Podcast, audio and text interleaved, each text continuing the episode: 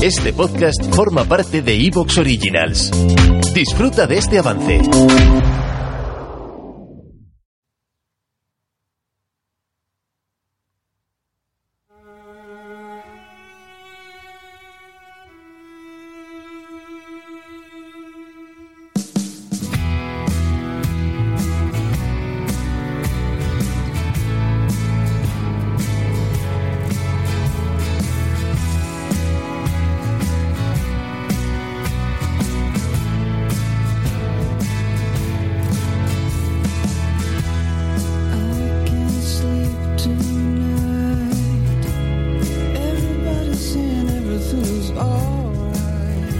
Camaleón, esta canción nos transporta a ti y a mí a 1999. Fíjate que estábamos a punto de despedir el siglo XX y este buen hombre que canta del grupo Travis se preguntaba, hostia, ¿por qué ha de llover siempre sobre mí, no?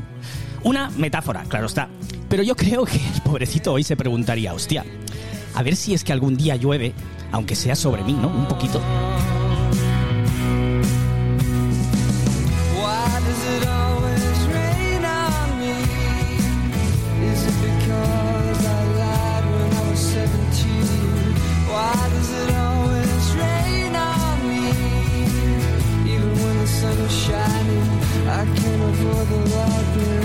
Dan ganas de cantar, ¿eh? Bueno, no se me ocurría mejor metáfora para advertir de uno de los problemas que nos va a tocar vivir en este siglo XXI.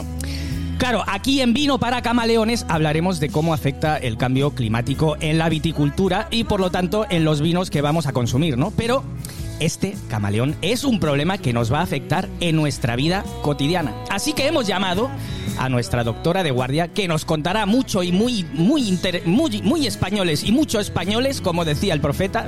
Luego saldrá Rajoy también, ¿eh? Why does it always rain on me? Is it because I lied when I was 17? Why does it always rain on me? Even when the sun is El profeta Rajoy, ¿eh? Bueno, a que me lío. Es un honor, camaleón, tener a una camaleón que es bióloga, máster en nutrición humana y ni más ni menos que doctora en su especialidad. Es también investigadora y ha participado en numerosos estudios de intervención nutricional en humanos, publicado guías divulgativas y actualmente es profesora en nutrición humana y dietética, así como en el grado de ciencia y tecnología de los alimentos en la Universidad del País Vasco.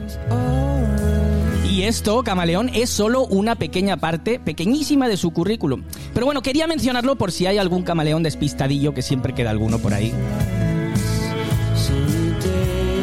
Ah, bueno, también hay una cosa muy importante. Muy y mucho importante.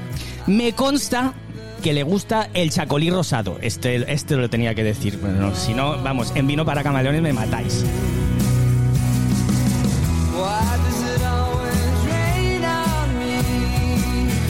Bueno, ya, pues sin más dilación, es un honor tener hoy, en este día tan especial, eh, como es el Día Internacional eh, contra el Cambio Climático, a la doctora Naroa Cajaraville. Caixo, doctora, ¿cómo estamos?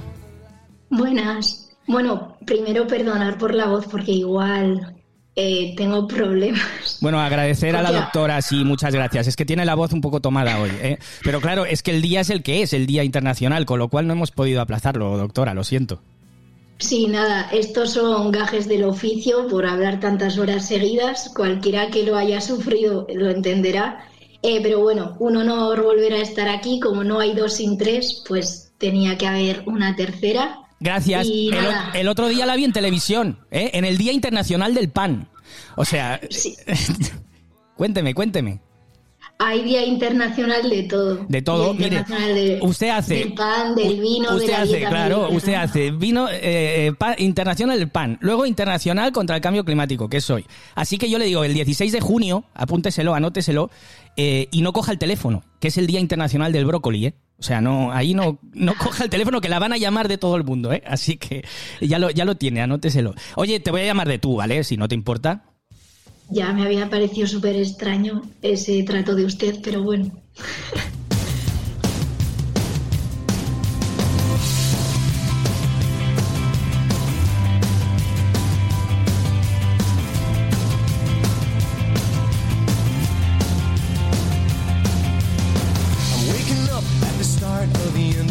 Bien, el fin del mundo. El fin del mundo es lo que vamos a, a- a contar, tratar de resumir hoy en, el efecto del cambio climático que tiene, pues, en el vino. eh, en, el, viñedo y por lo tanto en el vino, en la agricultura y como no, aquí tenemos a la doctora para que nos diga eh, los problemas de salud eh, en general que podemos tener, también en nuestra nutrición, obviamente todo esto nos va a afectar en nuestro día a día, cotidianamente, así que hemos de saberlo. Entonces, Naroa, si, si te parece, aquí no hay guion, con lo cual vamos a entablar tú y yo una charla. eh, y es verdad que tienes así la voz tomada y yo no te voy a tener aquí hasta las tantas, pero eh, sí que quiero que nos cuentes cosas muy interesantes. Primero de todo, a modo de primera pregunta que te haría yo a ti, ¿es real el cambio climático? Sí, claro que es real. Eh, de hecho, bueno, este verano lo hemos podido comprobar todos. El verano concretamente del 2022 ha registrado el mayor número eh, de fallecimientos en lo que va de siglo a, causa de las altas temperaturas. Es decir, hemos tenido un exceso de mortalidad eh, en nuestra población a nivel de España. Estoy hablando también, por supuesto, a nivel del mundo pero a nivel de España, por ejemplo, han muerto 20.000 personas más de las que se esperaban eh, en torno y comparando registros de años anteriores. Y según los datos de la EMED, también las olas de calor cada vez llegan de forma más temprana, son mucho más frecuentes y mucho más duraderas. Y el problema de todo esto es que este aumento de temperatura, porque bueno, no vamos a negar si miramos las eras geológicas a lo largo de toda la historia, han habido cambios. Las glaciaciones, altas temperaturas, han habido muchos cambios a nivel climático. Pero el problema es la velocidad a la que se está dando este aumento de temperatura. Esta gran velocidad dificulta mucho la capacidad de adaptación tanto de nuestro medio ambiente como del ser humano y otras especies. Y si no somos capaces de adaptarnos, pues todos sabemos lo que pasa, ¿no? Las grandes extinciones, si no se lo preguntamos a las especies que sufrieron la edad de hielo o eh, cambios bruscos como, por ejemplo, otros fenómenos extremos como los meteoritos y podemos preguntar a los pobres dinosaurios, ¿no? Entonces, el tema es bastante serio porque desde que tenemos registros históricos, aproximadamente 1850, los últimos siete años han sido los más cálidos de todo el registro histórico. Se han duplicado las eh, de calor marinas, ha subido el nivel del mar y, como he comentado anteriormente, esto está afectando en la salud y, sobre todo, no solo en generar aumento de la incidencia de diversas mortalidades, de diversas, perdón, eh, patologías, como comentaremos, está generando ya eh, muertes no esperadas. Bueno, pues mira, tú decías, pregúntaselo a los dinosaurios. Yo te voy a poner un documento, se lo vamos a preguntar al profeta, al que es otra especie en peligro, de- debería estar en peligro de extinción. Mira, mira lo que me decían. Mi primo, supongo que sabrá, claro. Y entonces dijo, oiga, he traído aquí a 10 de los más importantes científicos del mundo. Y ninguno me ha garantizado el tiempo que iba a hacer mañana en Sevilla. ¿Cómo alguien puede decir lo que va a pasar en el mundo dentro de 300 años? No lo sé. Es decir, No lo no sabe. lo sé. Es un asunto. Atenta al que final. Estar muy atentos. Pero, en fin, tampoco lo podemos convertir en el gran problema mundial.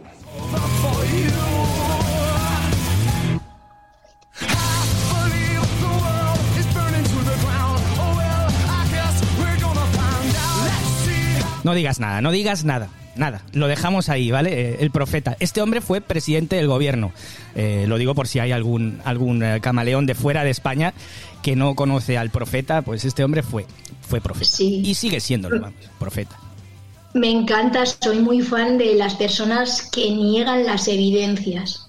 Total. Soy muy fan porque, porque habla- hablaremos de politizar decisiones y opiniones que básicamente, eh, más que opiniones, ya son evidencia científica y estamos politizando eh, muchísimas causas que ya son una evidencia, desde organismos como la OMS a nivel mundial, la EFSA a nivel europeo o la ESA a nivel nacional, ya es una evidencia científica, pues que nuestro modelo, por ejemplo, de consumo de alimentos no es sostenible ni para el medio ambiente, por ejemplo, ni para nuestra salud. Y bueno, mucha polémica surgió con aquello de hay que dejar de comer eh, tanta carne. Entonces, bueno, eh, sí, por, desgracia, muchísimas cosas que no se deberían poner en tela de juicio ni se deberían ni deberían suponer duda eh, se llevan a temas políticos y tenemos que tener en cuenta que el cambio climático no es cuestión de ecologismo, no es cuestión de colores o de partidos, es un problema eh, del ecosistema y es un problema que afecta a la salud de las personas. Entonces, Y además, como tú dices, es que es evidente, hay evidencia, ¿no? Yo estuve hace poco, entrando un poquito en el tema del vino, estuve hace poco en Luis Cañas, allí eh, en, en la Rioja Alavesa, y me comentaban ellos que habían recogido la uva tres semanas, sí, correcto, tres semanas antes, eh, y era, había sido su cosecha más temprana de la historia. Entonces, bueno.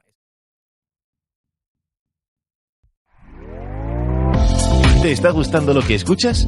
Este podcast forma parte de Evox Originals y puedes escucharlo completo y gratis desde la aplicación de Evox. Instálala desde tu store y suscríbete a él para no perderte ningún episodio.